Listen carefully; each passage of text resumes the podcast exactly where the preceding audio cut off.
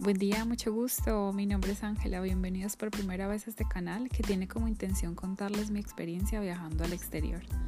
La idea es poder ayudar a muchos latinos o hispanohablantes que sienten la necesidad de salir de sus países, por alguna otra razón, temas personales, familiares, económicos o laborales, que probablemente les están impidiendo crecer en diferentes aspectos de sus vidas. Los invito a creer que es posible, así como yo lo hice.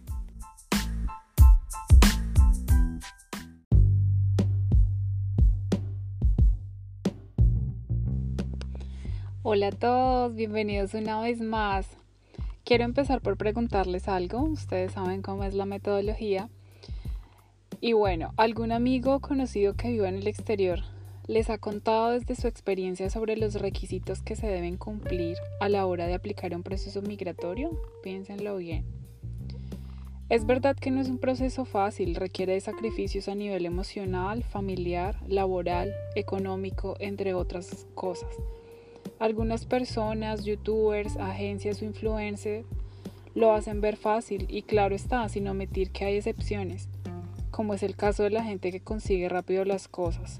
Pero siendo, siéndole sincera, la mayoría de los inmigrantes no hacen parte de este grupo privilegiado. A lo que hoy es que todo sacrificio tiene su recompensa. Y desde el momento cero en que estés pensando en viajar al exterior, debes tener claro que no será del todo fácil, pero tampoco imposible si te lo propones. Antes de hablarle de los requisitos, quiero preguntarles algunas cosas. Primero, ¿cuál sería su meta principal al momento de viajar al exterior? ¿Estudiar, trabajar, solo ahorrar dinero, vivir la experiencia por un tiempo corto o quedarse a vivir en ese país? Un error frecuente es que siempre vamos a la deriva a ver qué sucede, esperando a ver qué nos depara el futuro, pero yo quiero que tengan presente que desde un inicio en nuestras manos está en parte lo que puede llegar a pasar en ese futuro. ¿Por qué lo menciono? Muchas personas no tienen claro lo que quieren lograr en este viaje, y esto implica gastar demasiado dinero y años de su vida intentando varias formas de llegar a un solo camino, como si estuvieran jugando a la lotería. Se los juro. Claramente una vez estén ahí, en el lugar que idealizan, esa meta inicial que trazaron muy probablemente puede cambiar o tener desvíos, ¿por qué no? porque igual conoces gente nueva, culturas diferentes, lugares increíbles, pero por sobre todas esas cosas te conoces a ti mismo de una manera que no imaginaste y te das cuenta lo que realmente quieres y con lo que realmente te sientes feliz. Es importante que tengas esa meta clara para así mentalizarte que probablemente no va a ser fácil, pero tampoco imposible, y que vayas encaminado cada paso que das en ese viaje para lograr lo que te prometiste desde un inicio. Un punto importante a tener en cuenta cuando definan su meta en el exterior es qué, puedes, pueden aportar para lograrla. Es decir, qué perfil tienen. Muchas veces idealizamos cosas que requieren que cumplamos demasiados requisitos antes de conseguirlas y esto nos genera muchísima frustración o dolores de cabeza. Les daré unos ejemplos eh, sobre pues, los escenarios que se puede presentar. Se pueden presentar de acuerdo, de acuerdo pues, al, al perfil que tienen o qué personas son y algo muy a tener en cuenta antes de tomar la decisión. Primero, ¿qué nivel de escolaridad tenemos en nuestro país de origen? Claramente las posibilidades que tiene un bachiller no serán las mismas de una persona con posgrado y experiencia laboral profesional certificada. Hago un paréntesis ya que lo menciono, eh, pero depende del país al que quieran viajar y qué tan válido es para ellos tener o no una profesión y experiencia laboral en nuestro país natal. Segundo, ¿manejan el inglés u otro idioma? No alcanzamos a imaginar las oportunidades que podemos tener en el exterior manejando un segundo idioma. Esto en realidad nos puede ahorrar un sacrificio bastante arduo a la hora de empezar de cero la aventura de buscar trabajo. Sé que en muchos países de Latinoamérica pensamos que manejamos o entendemos el inglés por el simple hecho de conseguir el denominado nivel B1 de Spanglish en nuestros países. Pero no es así. Una vez viajas a un país de habla inglesa, la mayoría de las veces te das cuenta que lo que aprendiste en el colegio o universidad es solo el 40% de lo que requieres para llegar a un nivel avanzado. Por otro lado te pregunto, ¿qué edad tienes? Si bien es cierto nunca es tarde para aventurarse por conseguir mejores oportunidades en el exterior, es importante que tengan en cuenta el hecho de que muchos países en procesos migratorios proveen una serie de puntaje al aplicante bueno, eh, con relación a procesos de inmigración por su edad, como es el caso de Australia, Nueva Zelanda o Canadá. Por otro lado, les pregunto, ¿tienen experiencia laboral en su país de origen o probablemente fuera de él? Algunos países en procesos migratorios proveen una serie de puntaje al aplicante por sus años de experiencia laboral profesional, como es el caso nuevamente de Australia, Nueva Zelanda o Canadá, pero esta experiencia debe ser certificada con evidencias. Todo este tema que les hablo sobre, eh, digamos, las cualidades o puntajes que pueden obtener por medio de las características que tengan hasta el momento, Quiere decir que ustedes en el momento en que vayan a aplicar un proceso migratorio en el país donde se quieren quedar definitivamente para ser residentes y ciudadanos, les va a sumar, que por su edad les va a sumar o les va a restar.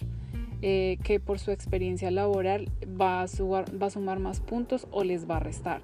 Entonces para que lo tengan presente dentro de su investigación, porque todos estos puntos que les estoy dando pueden ser un plus o pueden ser una desventaja a la hora de, que ustedes se quieran quedar en un país.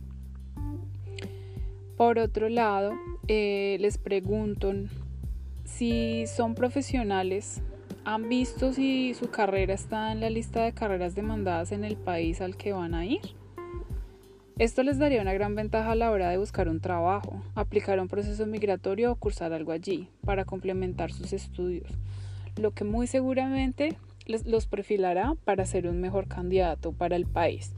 Eh, claramente debemos ser optimistas que podemos conseguir ese trabajo, pero como les había comentado en podcasts anteriores, es importante que tengan presente que es un proceso de paciencia, mucho tiempo, persistencia y, bueno, insistir en aplicar y aplicar, pero es importante que también, digamos así, no, no seamos demasiado optimistas, pero no perdamos la esperanza de conseguir un trabajo profesional o calificado. Como último punto, les pregunto, ¿son solteros, casados o tienen hijos?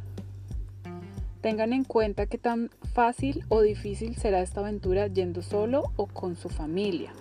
Tengan en cuenta que será un gran reto de alguna de las dos formas. Con este enunciado no quiero decirles que salgan del país sin su familia o que no consigan pareja porque es mejor ir solo o que se vayan en pareja porque es mejor ir en pareja. Cada caso es diferente, cada personita es diferente y a su vez su experiencia, pero es importante que evalúen qué es mejor, si es mejor que yo me adelante y, y después traiga a mi familia o que nos vayamos todos juntos, vendamos todo lo que tenemos en nuestro país, porque pues casos he visto que venden propiedades y, todo, absolutamente todo lo que tienen en su país de origen y se van a aventurar en, en otro país con toda su familia. Entonces evalúen, primero evalúen cuál es la mejor decisión. No digo que la que les acabé de mencionar sea mala ni que sea buena, ya cada uno tendrá su percepción al respecto, pero es importante que, que, que revisen qué es mejor. Digamos, acá en Nueva Zelanda hay una opción de que em, si la persona tiene un buen nivel de inglés, aplica una maestría, eh, puede traer a su familia para que viva con esa persona, le dan educación y salud prácticamente gratis durante el tiempo en que esa persona está estudiando y posteriormente aplica una visa de, de, graduado. Entonces eso es una opción U otra opción para no gastar tanto dinero es que la persona venga al país y trate de buscar una oferta laboral que le permita traer a su familia o si me hago entender algún modo de poder traer a la familia sin tener que gastar mucho dinero y básicamente los ahorros o el capital que tienen en su país de origen, eh, sino pues digamos que, que con paciencia pueden reunirse todos en el país. ¿Me hago entender? Entonces es revisar cómo cuál es la mejor opción para nosotros, eh, económicamente hablando, emocionalmente hablando, entonces para que lo tengan muy presente. Otra pregunta general que les quiero hacer, ya teniendo clara cuál es la meta, ¿Saben cuál es el proceso migratorio del país al que quieren viajar? Tal vez han escuchado a un amigo o al amigo del amigo decir algo al respecto, pero no, no pueden seguir dejándose guiar con el famoso voz a voz. Por favor, si es algo que realmente quieren, tómense el tiempo para buscar por ustedes mismos la información. Estamos en una era digital en la que todo lo que necesitamos lo podemos encontrar a un clic de distancia. Probablemente todas las fuentes no sean legítimas, por ello es importante hacer uso de páginas gubernamentales o de organizaciones consolidadas.